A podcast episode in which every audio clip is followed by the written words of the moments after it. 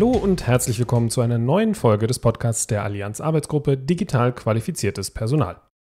In unserer Podcast-Reihe wollen wir Stimmen von ExpertInnen aus den unterschiedlichen Bereichen der deutschen Hochschul-, Forschungs- und Förderlandschaft zum Thema digital qualifiziertes Personal sammeln und natürlich auch die Mitglieder der Arbeitsgruppe und ihre Erkenntnisse und Thesen vorstellen.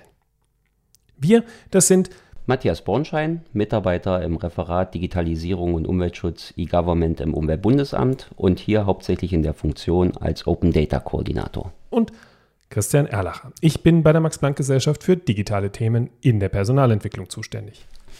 Heute sprechen wir mit Annika Maschwitz über lebenslanges Lernen und zum Beispiel den Faktor Zeit in dem Zusammenhang. Wir sprechen über die Vor- und Nachteile der digitalen Lehre und über die verschiedenen Anforderungen der Digital Natives sowie über Metakompetenzen in der digitalen Welt.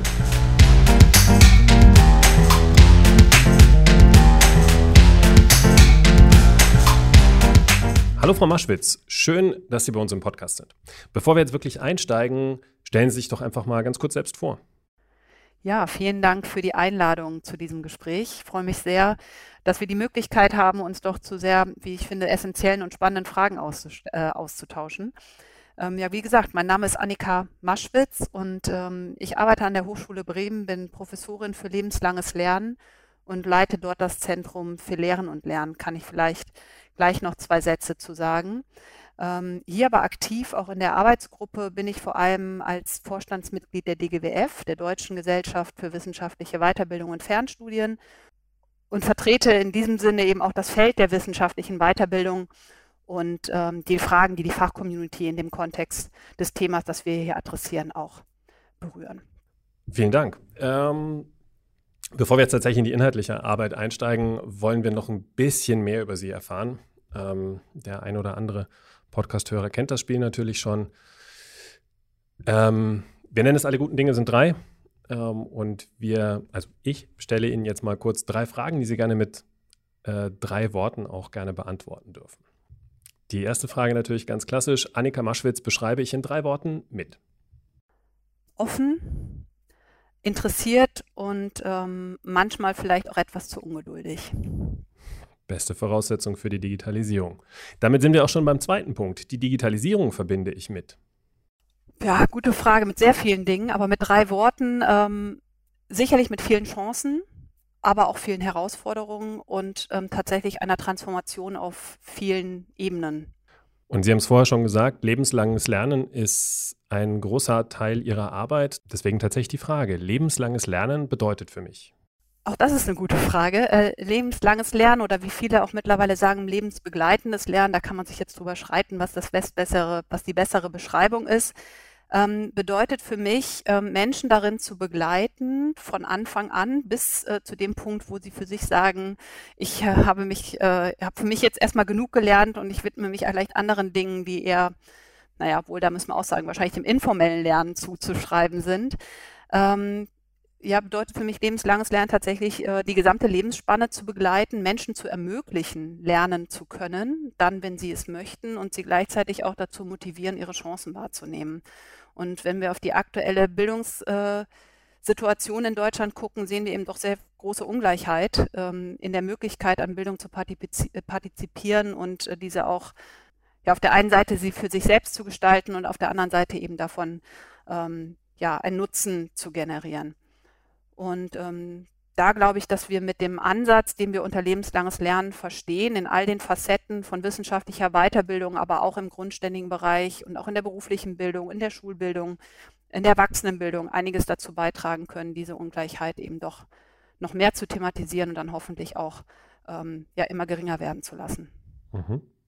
Vielen Dank. Damit sind wir auch tatsächlich schon ja, mitten im Thema. Ne? Das Lernen und die Kompetenzen oder Skills, je nachdem, wen man fragt und wie genau man es nehmen möchte, die man so braucht. Und auch das ist eine Frage, die wir immer wieder stellen und die für uns ganz wichtig ist. Was sind denn aus Ihrer Sicht aktuell die drei wichtigsten digitalen Skills oder Kompetenzen, die man haben sollte? Hm.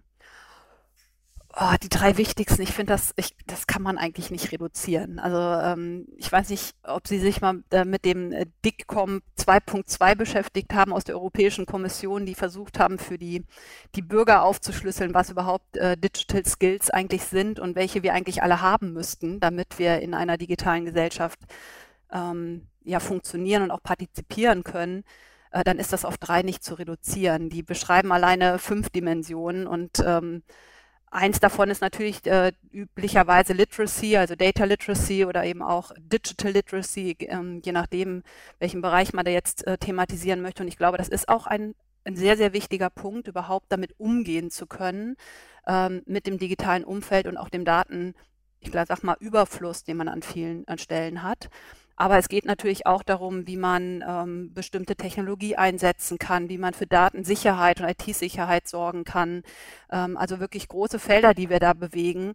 Ähm, deswegen fällt es mir doch tatsächlich sehr schwer, das auf drei äh, zentrale digitale Kompetenzen runterzubrechen.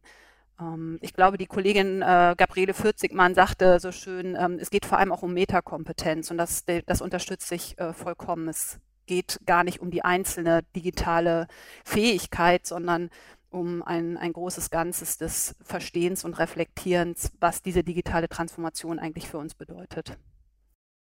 Im Vorfeld haben wir uns da natürlich auch schon Gedanken gemacht, haben uns fast, haben fast erwartet, dass genau so eine Antwort kommt, dass Sie sich jetzt nicht auf diese drei Kompetenzen festlegen können. Äh, es führt mich doch zu der Frage, Sie hatten jetzt auch von den Metakompetenzen gesprochen. Wie sehen Sie denn die Forschung und Wissenschaft aufgestellt, genau bei diesen Metakompetenzen, also bei der Entwicklung oder ja, bei der Fortbildung innerhalb dieser Kompetenzen? Auch das hat wahrscheinlich, also hat verschiedene Ebenen. Ich glaube, zum einen muss die Wissenschaft ja selber äh, qualifiziert sein und um sich in dem, in dem Feld bewegen zu können. Also was halt macht das auch mit unserer Forschung, wenn man sich in einem digitalen Umfeld bewegt? Ähm, sicherlich einiges. Also Forschungsdatenmanagement ist ja gerade auch ein unglaublich großes Thema, äh, unter anderem aber auch äh, die Frage, wie viel Forschung haben wir eigentlich oder haben wir ausreichend Forschungsgrundlage zu dem Thema, wäre auch eine spannende Frage. Es gibt natürlich immer noch geförderte Projekte, auch in der beruflichen Bildung, die sich genau diesen Themen annehmen. Wie können wir noch auch in der beruflichen Bildung digitale Qualifikation weiter stärken? Ähm, auch dazu gibt es einige Forschungsprojekte. Hm, ich würde jetzt versuchen, um das mal auf den Punkt zu bringen, ähm, es bedarf sicherlich mehr Forschung darüber, was wir als Gesellschaft, ich fasse das jetzt bewusst so breit, als Gesellschaft eigentlich schon mitbringen. Also wie sind wir denn eigentlich gerade aufgestellt? Ähm, wer, wer bringt welche digitale Qualifikation aktuell mit? Wenn wir den Sechsjährigen angucken, äh, ist der per se anders aufgewachsen als jetzt zum Beispiel 40-Jährige, ähm, die äh, sozusagen eine, eine, zumindest eine Jugend noch verbracht hat ohne große Digitalisierung. Da war Fernsehen und Radio das größte der Gefühle, bis sie dann irgendwann 17, 18 war oder so ähm, vielleicht auch 16, je nachdem, wie früh die Eltern dran waren. Aber das ist noch eine ganz andere, ich sag mal, Digitalisierungserfahrung, als die 22 oder auch jetzt Sechsjährigen eben mitbringen. Und ganz anders sieht es dann natürlich nochmal aus bei den 65-Jährigen, die jetzt im Berufsleben sich zwar damit schon beschäftigen mussten, ähm, aber eben äh, vorher keine digitale Sozialisation erfahren haben. Und 80-Jährige sind dann sicher nochmal eine andere ähm, Fragestellung. Deswegen glaube ich schon, dass wir vor allem Forschung dafür brauchen, wie ist eigentlich der Iststand in der Gesellschaft und wie werden wir den Menschen gerecht in ihren unterschiedlichen Lebenssituationen, ähm, sie darin zu befähigen, auch digitale Qualifikationen überhaupt ähm, wahrzunehmen und dann auch für sich Kompetenzen entsprechend zu entwickeln. Und gerade in diesem Assessment-Bereich, glaube ich, sehe ich noch große Fragezeichen, wo auch die wissenschaftliche Forschung noch einiges zu beitragen könnte. Wie sehen Sie denn persönlich? Sie haben ja jetzt auch Kontakt an der Hochschule Bremen, wahrscheinlich auch mit Studierenden, also mit dem zukünftigen digitalen Personal. Wie sehen Sie die denn aufgestellt für die Zukunft? Das ist natürlich äh, eine Frage, die uns sehr bewegt. Also wie können wir unsere Studierenden so ähm, befähigen, dass sie auch äh, langfristig in der Gesellschaft gut partizipieren können? Denn tatsächlich ist es ja nicht so, dass sie per se, nur weil sie mit 22 eben sozusagen äh, in dem Zeitalter, in dem eigentlich fast alles schon in Richtung Digitalisierung gelaufen ist, aufgewachsen sind, dass sie es per se auch alles anwenden können. Ähm, und das haben, hat uns sicherlich die Corona-Pandemie auch gezeigt, also dass nicht nur die Lehrenden vor Herausforderungen standen, ihre Lehre kurzfristig umzustellen, sondern auch die Studierenden vor der Herausforderung standen mit den entsprechenden äh, Tools, aber eben auch mit der Herausforderung der Selbstorganisation. Ähm, im digitalen Umfeld dann äh, zurechtzukommen. Und ähm, Viele sind sicherlich sehr gut aufgestellt, um die Frage zu beantworten. Die sind schon in der Lage, sich in die Tools reinzudenken und diese auch anzuwenden. Ähm, aber es ist eben häufig, und da ziehe ich die Lehrenden aber genauso ein, ein nicht sehr reflektierter Umgang damit, ob das Tool wirklich gewinnbringend ist für das, was man gerade tut, sondern es ist mehr ein äh, Sammeln von möglichst äh, ja, fancy äh, Anwendungen, ähm, um sie mal ausprobiert zu haben und damit vielleicht mal zu spielen und nicht die Frage, für welchen Inhalt benutze ich denn am besten welches digitale Tool, welches bringt mir wirklich einen Mehrwert im Vergleich zu dem, was ich eben vielleicht auch analog darstellen könnte. Und äh, da schließe ich die Studierenden genauso wie die Lehrenden ein. Darf ich da ganz kurz nochmal nachfragen? Es heißt ja immer die Digital Natives, ne? also die, die digital aufgewachsen sind. Jetzt haben Sie aber gerade gesagt, dass auch die Studierenden in ihrer Erfahrung mit ganz unterschiedlichen, also auch wenn sie alle ein ähnliches Alter haben, doch mit ganz unterschiedlichen Erfahrungen kommen. Ähm, woran liegt das und wie, wie begegnet man dem dann? Ist es ja dann nochmal eine zusätzliche Dimension der Komplexität, wenn ich nicht nur sagen kann, ich habe wie vorher eben den Sechsjährigen, den 22-Jährigen, die Mitte 40 und 60-Jährigen, sondern ja dann auch innerhalb einer Altersklasse eine gewisse Heterogenität. Wie geht man oder wie kann man damit umgehen? Ich glaube, man muss denen genauso begegnen wie vorher auch. Es gibt eben eine gewisse äh, Differenzierung in den einzelnen Jahrgängen, die man eben sowohl im analogen als auch im digitalen begegnen muss.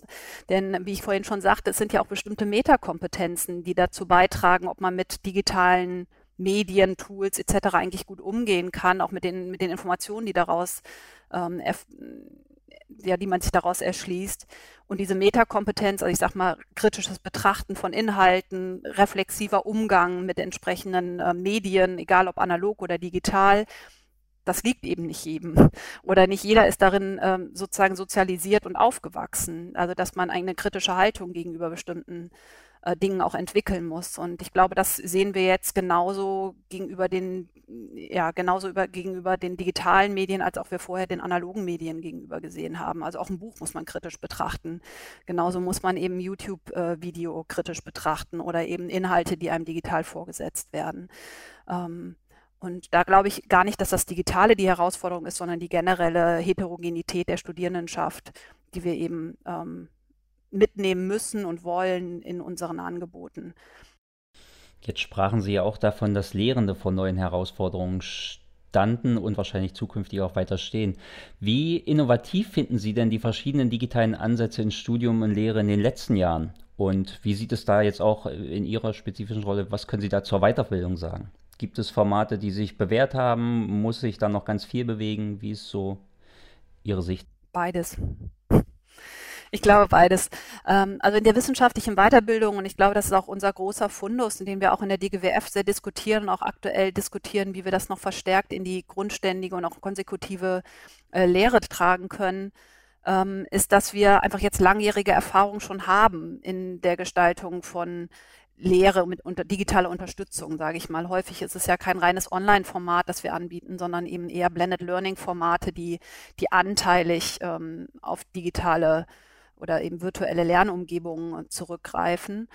Ähm, und das glaube ich, also diese Erfahrungen, die wir dort jetzt, sage ich mal, bestimmt schon fast eher 20 Jahre machen in der wissenschaftlichen Weiterbildung, die können wir natürlich auch weitergeben ähm, in die grundständige und auch konsekutive Lehre. Die hat aber natürlich in den letzten zwei Jahren sehr aufgeholt. Das muss man ja auch äh, sagen. Also wenn man vor, vor fünf Jahren die Lehrenden befragt hätte, oder, oder auch vor an, am Anfang der Pandemie, was wir auch gemacht haben, ähm, dann äh, war da eine ganz andere Haltung noch gegenüber digital unterstützter Lehre, so möchte ich es mal nennen. Ähm, und ja, da, da sind jetzt doch einige sehr viel innovativer unterwegs, auch wenn es eine klare Tendenz dazu zurückgibt, äh, wieder in die Präsenz zu gehen, was zumindest in Bremen zum Beispiel auch sehr vom, vom Land befördert wird. Also es soll wieder mehr Präsenz stattfinden und weniger rein online, denn das äh, darf man ja auch, glaube ich, auch mal so sagen. Es gibt natürlich auch KollegInnen, die das ganz gerne nutzen, um von München aus äh, sozusagen weiter in Bremen lehren zu können und ihre Wege sich sparen vom Hin- und Herfahren. Und das ist natürlich nicht Sinn der einer digital gestützten Lehre, sondern es muss konzeptionell sinnvoll sein. Das sagte ich vorhin bei, schon bei den Tools. Sie müssen dazu beitragen, einen didaktischen Mehrwert zu leisten in der Lehre und nicht ähm, per se eingesetzt werden. Genau, und das betrifft jetzt die Grundständigen natürlich genauso wie die Weiterbildenden, aber in der Weiterbildung haben wir tatsächlich mehr Erfahrung und ähm, sind dazu in der überwiegenden Weise dazu übergegangen, eben solche Blended Learning Formate, Flip Classroom Formate anzusetzen und auch zu verwenden. Haben Sie hier vielleicht auch konkrete Beispiele? Von Studiengängen meinen Sie? Genau. Ja, also es, es, gibt sicherlich auch da Entwicklung natürlich. Also ich war ja lange an der Uni Oldenburg und dort gibt es auch schon seit sehr, sehr vielen Jahren, ich glaube seit 2003 ein MBA in Bildungs- und Wissenschaftsmanagement und der war von Anfang an als Blended Learning Format aufgesetzt. Mit einer sehr klaren Struktur. Also man erarbeitet sich erst die Inhalte, bringt sich möglichst auf einen gleichen Wissensstand und geht dann in eine Präsenz, um darüber zu diskutieren, es weiterzuentwickeln und in Projekte zu überführen. Und dann wurde das Ganze in Projektstudien bearbeitet, wieder alles zu Hause online, mit eben gestützt, auch damals schon gestützt, ähm, mit Gruppenarbeit, die dann sich eben in, ähm, ja, in virtuellen Gruppen treffen konnten und dann eben gab es wieder eine Präsenz, um sich auszutauschen. Die haben das Format, glaube ich, jetzt auch ein bisschen angepasst und auch noch weiterentwickelt, aber das nur als Beispiel dafür, dass eben die Weiterbildung, das, was wir jetzt in dem grundständigen Bereich eben diskutieren, als Folge der Pandemie eigentlich wirklich schon seit, seit vielen, vielen Jahren macht. Und das ist auch nicht nur die Uni Oldenburg, das sind auch viele andere Hochschulen, die genau in diesen Formaten unterwegs sind und auch unterwegs waren. Können Sie sich erklären, warum wir dafür erst die Pandemie brauchten, damit sich das flächendeckend durchsetzt? Ja, es hat bestimmt auch mehrere äh, Gründe und auch und unter anderem auch den Grund, warum wir jetzt vermehrt auch wieder zur Präsenz zurück wollen. Man ver verliert schon gewisse soziale Kontakte, wenn man rein online ähm, unterrichtet und verliert auch einen gewissen Anschluss an Studierenden, beziehungsweise ermöglicht den Studierenden auch nicht den Austausch untereinander, so wie wir ihn eigentlich ermöglichen wollen würden. Also das ähm, und diese Gefahr wurde auch immer schon breit diskutiert vor der Pandemie. Also ich erinnere mich daran, wenn man als Lehrender, je nachdem, in welchem Bundesland man unterwegs ist, da gibt es auch klare Vorgaben, wie viel Anteil online überhaupt erlaubt ist. In Bremen sind wir jetzt in der glücklichen Situation, dass es dazu keine Regelung gibt. Das heißt, man kann es immer frei ausgestalten.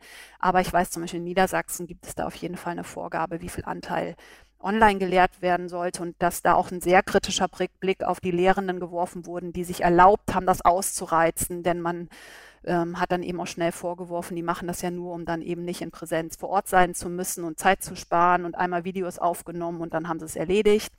Ähm, ich glaube, was die Pandemie uns jetzt schon gezeigt haben, dass eben ein didaktisch sinnvoller ähm, eine didaktisch sinnvolle Lehre, die sich digitalen Medien ähm, zunutze macht, auch sehr viel Aufwand bedeutet, denn man kann auch nicht jedes Semester wieder das gleiche Video zeigen oder nur in Anteilen. Man muss sich ja auch schon weiterentwickeln und es bedarf ja auch einer guten Rahmung. Ich sag mal, Lernmodule digital zu erstellen, das ist sehr viel Aufwand, ähm, auch wenn man sie dann zwei, drei Semester nutzen kann. Und deswegen glaube ich, hat es diese Pandemie bedurft, um dieses Bewusstsein zu schaffen, dass das tatsächlich kein Weglaufen vor Arbeit ist, sondern ein in vielen Punkten auch sinnvolles didaktisches Format.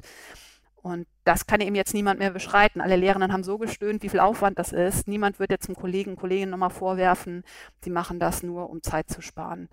Und das hat es vielleicht bedurft. Aber es ist ja auch nochmal eine, eine Bestärkung dessen, dass man unterschiedliche Formate für unterschiedliche Dinge verwenden kann. Ne? Gerade dieser, gerade dieser Punkt der, der Interaktion, den kann man dadurch ja sehr viel stärken oder sehr viel stärker hervorheben, indem ich vorher das Wissen digital oder irgendeine andere Art und Weise zur Verfügung stelle, um dann eben, so wie Sie es vorher auch beschrieben haben, in die Interaktion zu gehen. Davon hat man wahrscheinlich tatsächlich mehr als Le Lernender, wenn ich meinen mein Transfer tatsächlich auch an der Hochschule oder in der Bildungseinrichtung, in der ich bin, auch umsetzen kann. Man hat einfach auch viel mehr Möglichkeiten, ähm, Studienangebote zu flexibilisieren. Und ähm, also sie, damit meine ich, äh, Präsenz vor Ort ist für den einen Studierenden genau das Richtige. Für den anderen ist aber das Online-Angebot zur gleichen Zeit viel besser und der andere ist nochmal ein anderer Lerntyp und muss es am besten sich irgendwie nachts asynchron aneignen. Und ähm, das, äh, das zu ermöglichen, ich glaube, das ist die Herausforderung, vor denen die Hochschulen jetzt aktuell stehen das betrifft eben nicht nur die wissenschaftliche Weiterbildung, sondern wird vielleicht an ein paar Stellen sogar die wissenschaftliche Weiterbildung mit Fragezeichen versehen, weil wir auf einmal im grundständigen Kontext Dinge machen werden und hoffentlich machen werden, die wir bislang nur in der Weiterbildung abbilden konnten und dadurch einen ähm, Marktvorteil hatten. Ähm, da bin ich wirklich gespannt und sind wir als DGWF auch gespannt, wie sich das dann auf die äh, Hochschulstrukturen auswirken wird und auf die Rolle der wissenschaftlichen Weiterbildung, wenn es die Hochschulen tatsächlich schaffen, ihre Stund grundständigen und konsekutiven Studiengänge so weiterzuentwickeln, dass sie diese Flexibilität ermöglichen. Weil rein theoretisch ist das machbar. Und es ist sogar kapazitär an vielen Stellen sicherlich sinnvoller als die Wege, die wir aktuell beschreiten. Mm, sie betreuen ja gerade ein Forschungsprojekt, integrierter Ansatz der digitalen Innovation in Studium und Lehre. Hier sprechen Sie, wenn man sich das Intro so ein bisschen durchliest, äh, von konkreten Schwachstellen.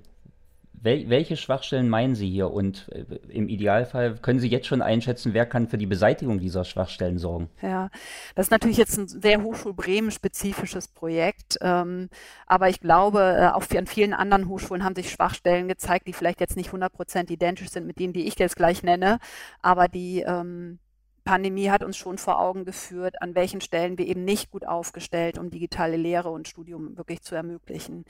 Ganz konkret an der Hochschule Bremen ist das tatsächlich die technische Infrastruktur.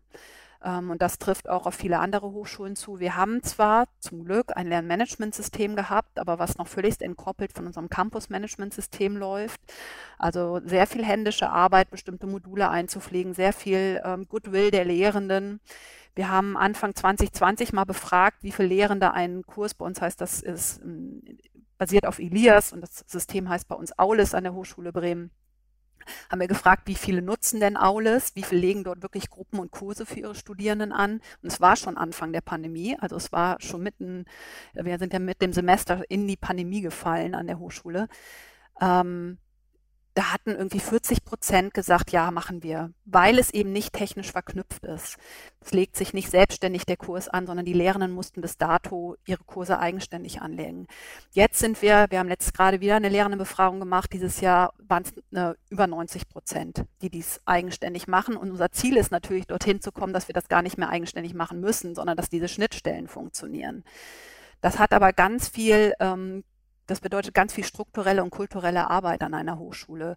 Kulturell dahingehend, dass auf einmal eine Vernetzung auch von Organisationseinheiten in der Hochschule stattfinden muss, die bislang vielleicht nicht oder nicht, nicht so gut zusammengearbeitet haben und auch eine Bereitschaft entstehen muss und ein Verständnis dafür, warum wir diese Schnittstellen eigentlich brauchen. Denn wenn man die IT-Sicherheit fragt, die will natürlich so wenig Schnittstellen wie möglich. Jede Schnittstelle irgendwo Einfallstor gegebenenfalls. Also wenn alle Daten schön geschlossen in einem System liegen, ist der, ist der Idealfall. Funktioniert aber nicht, wenn man eben mit verschiedenen Systemen arbeitet. Und das ist zum Beispiel eine, eine Technik, also auf der technischen Ebene eine ganz klare technisch-infrastrukturelle Schwachstelle, die sich bei uns an der Hochschule, aber sicherlich auch an vielen anderen Hochschulen gezeigt hat. Ähm, daneben sind es so Punkte, ähm, auch die Lehrevaluation zum Beispiel hat Paper Pencil basiert stattgefunden bis 2020. Ähm, E-Assessment war zwar seit 2018 bei uns ein Thema und wir hatten auch schon eine Stelle besetzt, aber wirklich vorangetrieben hat es niemand. Aber die ganzen Remote-Prüfungen müssten zwei Kolleginnen an der Hochschule auf einmal für die, also für alle Prüfungen, die stattfinden mussten, mitgestalten. Also hat man jetzt die strategische Frage, was bedeutet E-Assessment eigentlich für uns als Hochschule? Wollen wir das weiter ausbauen? Ähm, wie, wie kann man digitale Prüfungen vor Ort besser ermöglichen? Was heißt auch das wieder für die Infrastruktur? Was heißt das für die Betreuung? Was müssen Lehrende dafür können? Was müssen Studierende dafür können? Wie stellen wir die Sicherheit her, dass niemand ähm, ne, ähm, betrügen kann an bestimmten Stellen etc. Äh, ganz viel Unsicherheiten und Fragen und das hat die Pandemie auf jeden Fall ähm, beschleunigt auf den Tisch gebracht.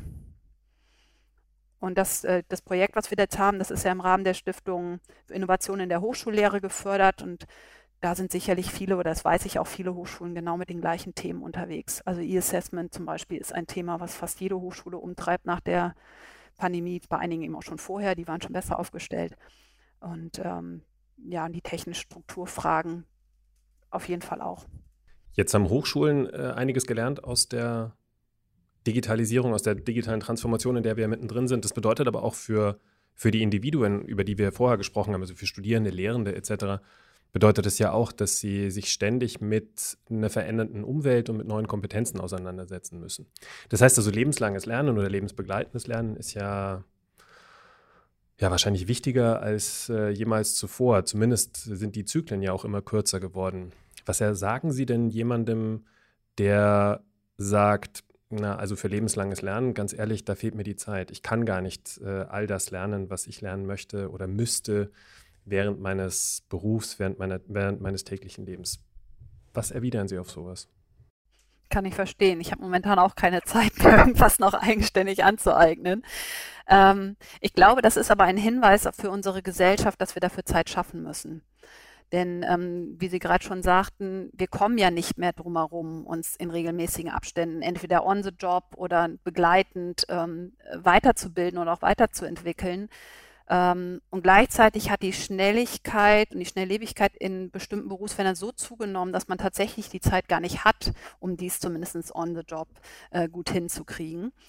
Ähm, und da wird es in Zukunft sicherlich auch an, den, an die Unternehmen oder die Organisationen gefragt sein, ihren Mitarbeitenden die Zeit einzuräumen, diese Entwicklung vornehmen zu können gerade vor dem Hintergrund, dass man die, die fachlich Qualifizierten für diese Aufgaben eben auch nicht, äh, dass man wird ja nicht überrannt. Also auch wir als Hochschule merken ja, dass, ähm, dass wir die, die Personen, die eben mit der hohen Qualifikation oder mit überhaupt der Qualifikation im IT-Bereich zu gewinnen, zum Beispiel, nicht äh, einfach so kriegen. Da müssen wir schon ein paar Angebote machen, damit die Menschen zu uns an die Hochschule kommen wollen. Und gleichzeitig ist es eben gerade der Bereich, der momentan am, mit am überlastetsten ist, aufgrund der aktuellen Situation und den Entwicklungen. Und das äh, ne, also in eine Waage zu bringen, Menschen, die eigentlich mehr als 100 Prozent in ihrem Arbeitsleben ausgelastet sind, gleichzeitig eine ständige Entwicklung machen in ihrem Umfeld. Wie schaffen wir es als, jetzt ich mal als Arbeitgeberin, als Hochschule oder eben auch als äh, Wissenschaftsorganisation allgemein, den Freiraum zu schaffen, dass die Personen ähm, sich ähm, mit diesen Fragen auch beschäftigen können und auch entsprechend qualifizieren können. Das heißt also, die, wie soll ich sagen, die Initiative oder die Notwendigkeit, etwas zu tun, liegt aus Ihrer Sicht nicht nur bei den Beschäftigten oder bei jedem selbst, sondern tatsächlich auch an der Institution und den Führungskräften. Klar kann man immer sagen, es ist eine individuelle Motivation und ähm, auch äh, sich weiterzubilden und das trifft sicherlich auch auf viele, viele Menschen zu, die daran Interesse haben. Ähm, aber die gesellschaftliche und auch arbeitsmarktliche Situation wird nicht die sein, dass ein Unternehmen darauf warten kann, dass es diese intrinsische Motivation gibt, weil sonst gibt es eine andere Stelle, wo es vielleicht im Rahmen der Arbeitszeit möglich ist und dann ähm, ist diese Person eben auch schnell wieder weg.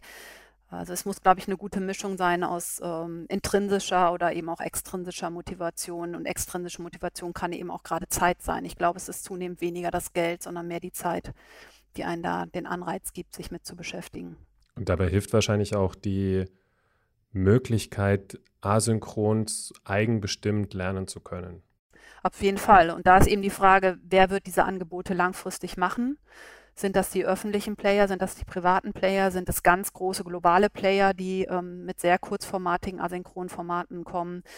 Denn ähm, es ist so, das haben wir in der wissenschaftlichen Weiterbildung beobachtet oder beobachten wir in der wissenschaftlichen Weiterbildung, beobachten wir aber auch generell in, in den öffentlichen Hochschulen. Wir sind eigentlich viel zu langsam und schwerfällig, um diese kurzfristigen, schnellen Formate auf den Markt zu bringen und dort mitzuspielen. Ähm, und ich finde, der Frage muss man sich einfach nur stellen und dann auch ehrlich beantworten, ob man da überhaupt Energie in dem großen Maße reinsteckt oder ob man in anderen Bereichen sich eher ausbaut und äh, ja, profiliert und ähm, ja, schnelle Formate anderen überlässt.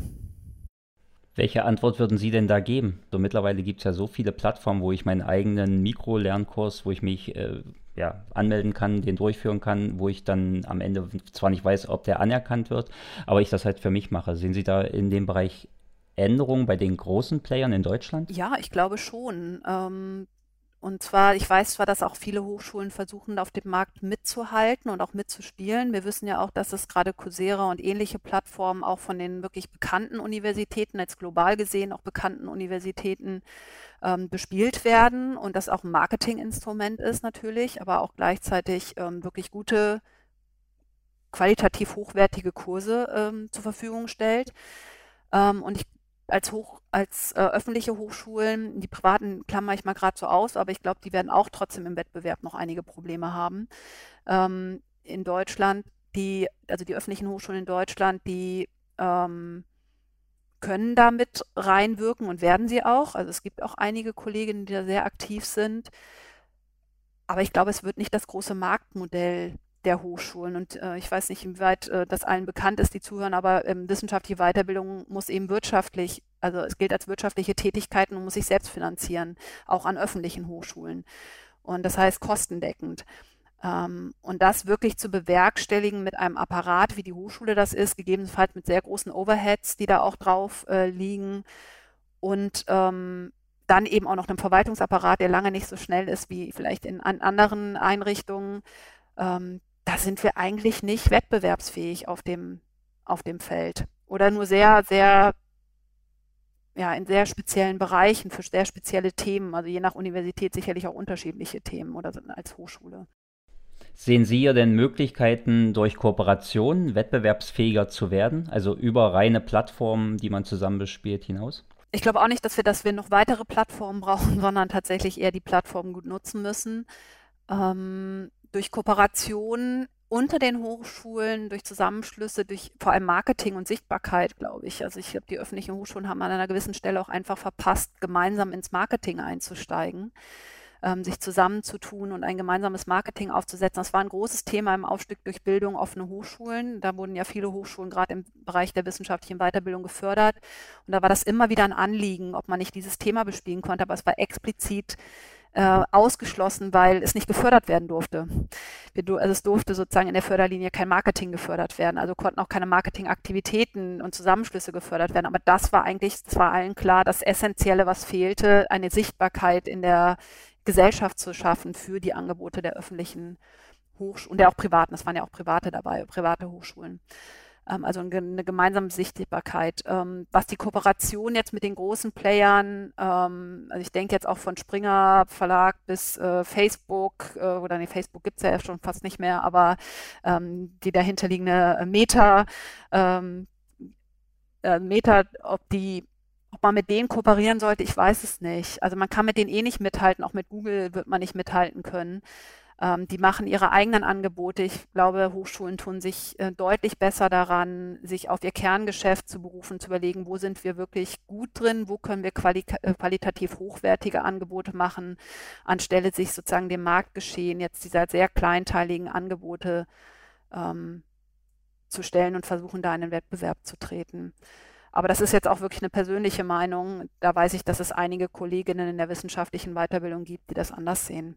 Das wäre ja tatsächlich auch oder ist auch einer der Ansatzpunkte, die wir in der Allianz AG ja verfolgt haben, äh, welche Kooperationsformen und welches Miteinander man denn schaffen kann. Gleichzeitig kamen aber auch immer wieder Stimmen auf, die sozusagen die Grenzen der Kooperation irgendwann aufgezeigt haben. Einmal durch die unterschiedliche Verfasstheit der Einrichtungen, aber auf der anderen Seite auch durch ein bisschen Marktpositionierung der einzelnen Hochschulen, also dass man sich nicht, äh, wie soll ich sagen, sich nicht die Studierenden oder KundInnen abspenstig machen lassen möchte durch eine andere Hochschule. Was wären denn für Sie gängige Modelle, wie man in Deutschland, in dem Wissenschaftssystem Deutschlands sowas aufstellen kann und wo könnte da die Allianz, die ja ein bisschen über die Hochschulen hinausgeht, tatsächlich auch wirksam sein? Also wir werden uns in jeder Kooperation auch in einem Konkurrenzverhältnis bewegen und das wird eher mehr werden als weniger, glaube ich, an den Hochschulen. Das gibt einfach die gesamte, der gesamte demografische Wandel und ähm, auch die gesellschaftliche Entwicklung her. Wir sind nun mal jetzt an dem Punkt, wo wir Studierende eher, also weniger Studierende haben als mehr an den einzelnen Hochschulen. Das wird einige auch in Bedrängnis führen oder zumindest in ein Umdenken führen müssen. Ähm, wie wir langfristig äh, die verschiedenen Hochschulstandorte eben auch gestalten und gestalten können.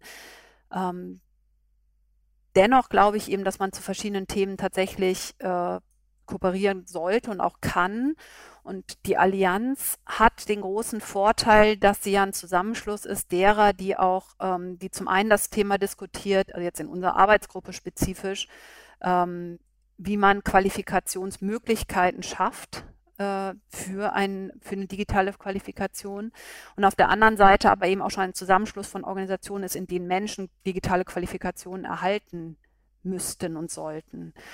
Und ähm, was ich so wahrgenommen habe, auch jetzt in der Zeit, in der ich in der Arbeitsgruppe mit aktiv war, ist tatsächlich ja die Frage, wie können wir jetzt, wenn wir auf der Hochschulebene bleiben, die Hochschule Hochschulen und auch die anderen äh, und auch die Wissenschaftsorganisationen darin stärken, ähm, Angebote zu schaffen bzw. zu nutzen, die in die Studiengänge integriert werden können. Also wo wir sozusagen den Nachwuchs äh, schon ähm, so qualifizieren, dass er die, dass er die entsprechenden Kompetenzen und Fähigkeiten mitbringt. Ähm, und zum anderen aber auch durch eine Kooperation eben vielleicht eben genau diese Anforderungen direkt in die Hochschulen auch verzahnt werden können. Also wenn man sich die Partnerinnen, ich sage jetzt mal, ähm, äh, aus dem Helmholtz-Institut direkt einlädt und äh, sagt, okay, ähm, was für Erfahrungen macht ihr darauf, was qualifizieren wir uns denn eigentlich? Dann sind wir groß beim Thema Future Skills und die Vorbereitung der Studierenden auf das, was wir in Zukunft brauchen. Und gleichzeitig könnten aber auch in guter Kooperation die Hochschulen dazu beitragen, dass bereits beschäftigtes Personal über die wissenschaftliche Weiterbildung ähm, auch die entsprechend notwendigen Qualifikationen erhalten, wenn das gut gemeinsam entwickelt wird. Also ich sag mal, also Zertifikatsprogramme oder was auch immer in dem Kontext dann notwendig ist. Ähm, und da glaube ich schon, könnte man aus der Kooperation und auch aus, den, aus der Allianz ähm, den Input ziehen, den es dafür braucht, um das entsprechend bedarfs- und nachfragegerecht auch zu gestalten. Was muss tatsächlich passieren, dass genau so ein Szenario, das Sie gerade geschildert haben, sich tatsächlich realisieren ließe? Es braucht jemanden, der ganz viel Zeit dafür hat, sich nur damit zu beschäftigen und die Partner drinnen zusammenhält. Ähm, also tatsächlich eine, ich glaube mindestens oder eine Person, äh, die, die das Know-how hat, was dieses Feld betrifft und die aber auch das Netzwerk so zusammenführen kann, dass tatsächlich die Interessen ähm, sich, sag mal, nicht nur in einem immer wiederkehrenden Austausch kommen, sondern tatsächlich auch gebündelt in, in Formate fließt. Denn die Strukturen dafür sind an den öffentlichen Hochschulen sicherlich da, sowohl eben im Grundständigen, da arbeiten wir vielleicht aber auch noch dran, an den, an den äh, Wahlbereichen und flexibleren Angeboten, die wir in die Studiengänge einbinden können und wollen, aber eben auch in der, vor allem dann in der wissenschaftlichen Weiterbildung. Aber es bedarf eben jemand, der das wirklich mit ständiger Kommunikation und Zusammenbringen und dann auch verschriftlichen, konzeptionieren, abstimmen, äh, Partner suchen, konkrete Kooperationsvereinbarungen treffen, Piloten starten. Das bedarf ja alles Ressourcen. Und äh, die, glaube ich, fehlen in diesem Zusammenschluss dahingehend, dass es eben alle zusätzlich machen und niemand als Hauptamt. Hier würde ich jetzt doch nochmal die Wissenschaftlerin Annika Maschwitz fragen. Was wünschen Sie sich konkret für Formate? Es muss für mich einen Mehrwert schaffen. Also ich muss es in eine Anwendung bringen können. Also es muss wirklich einen direkten Bezug haben. Und das gilt, glaube ich, auch grundsätzlich äh, für alle Angebote, die man schafft. Wenn es keinen Mehrwert hat bei enger Zeit, dann kommt niemand. Ähm, es muss mir ein Netzwerk ermöglichen. Wäre das dann auch was, was die Allianz äh, starten könnte? Also nicht nur auf der einen Seite Angebote zu machen ähm, und Angebots Fokussierung vorzunehmen, sondern auf der anderen Seite auch dazu sich zusammenschließt oder sich darüber Gedanken macht und einigt, wie man dann eigentlich auch die Freiräume schafft dafür, die entsprechenden wissenschaftlichen, nicht wissenschaftlichen, wissenschaftsnahen Bereiche überhaupt für diese Tätigkeiten mit den Skills entsprechend zu qualifizieren? Ja, ich glaube, sie könnte sich sehr, ähm, sehr gut darüber Gedanken machen, was für die einzelnen Personen, die man da als Zielgruppe adressieren möchte, und das sind ja sehr vielfältige Zielgruppen dann gegebenenfalls, was da tatsächlich der Mehrwert ist. Und dann kann man Angebote, genauso wie wir es für unsere Studierenden im grundständigen oder konsekutiven oder weiterbildenden Bereich machen, überlegen, wie flexibel müssen die sein, mit wie viel, welchen verschiedenen Lernwegen? Oder ne, warten wir auf, können wir bereitstellen, ähm, damit jeder, jeder für sich das richtige Angebot findet. Aber tatsächlich diese Frage nach Mehrwert, also wer ist überhaupt die Zielgruppe, wer sind die Zielgruppen, welche, welcher Mehrwert verbindet sich damit und wie kriegen wir ähm, diese Person dann auf ihren verschiedenen, mit ihren verschiedenen Lerntypen, wenn man die so beschreiben möchte, oder Lernwege ähm, richtig begleitet und auch dann das richtige Angebot bereitgestellt. Ist auf jeden Fall ein wichtiges Stichwort in der digitalen Transformation, kompatible Systeme, Schnittstellen etc. Wir sind äh, jetzt soweit durch, aber wenn Sie ein, zwei Podcasts gehört haben, wissen Sie natürlich, dass wir am Ende auch wieder ein bisschen was über Sie erfahren wollen. Und deswegen hätten wir nochmal die drei Standardfragen, die Ihnen sicherlich bekannt vorkommen, aber bei denen ich vor allen Dingen auf Ihre Antworten gespannt bin. Und die erste Frage wäre, welchen Skill würden Sie an sich verbessern? Ähm, ist vielleicht jetzt nicht sehr digital, aber ich sagte ja zum Anfang, ich bin manchmal etwas ungeduldig und ein bisschen mehr Geduld und Ruhe. ähm, in der Zusammenarbeit dann auch mit anderen Menschen, die vielleicht andere Tempi vorlegen, würde mir, glaube ich, gut tun. Und welchen Skill können sich andere von Ihnen abschauen? Hm, ich bin auf jeden Fall ähm, ein sehr kooperativer Mensch und äh, gehöre nicht zur Ellenbogengesellschaft. Und ich glaube, das würde uns allen gut tun, wenn wir gemeinsam überlegen, wie wir Dinge voranbringen und nicht gegeneinander ähm, uns, um uns zu profilieren. Das würde ich mir auch wünschen. Und dann am Ende die Frage natürlich, was haben Sie zuletzt gegoogelt? Oh, das war jetzt, glaube ich, gar nicht lange her äh, und war Kompatibilität. Ich brauchte die genaue Definition. Frau Maschwitz, vielen Dank. Vielen Dank für Ihre Geduld, die Sie mit uns hatten über die letzten äh, Minuten.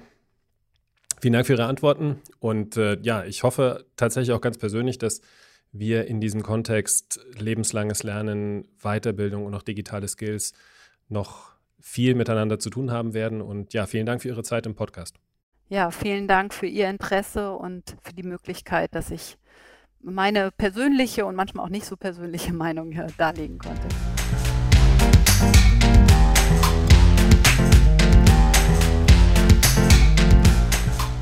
So vielfältig die digitalen Qualifikationen sind, so vielfältig sind auch die Stimmen unserer Gäste.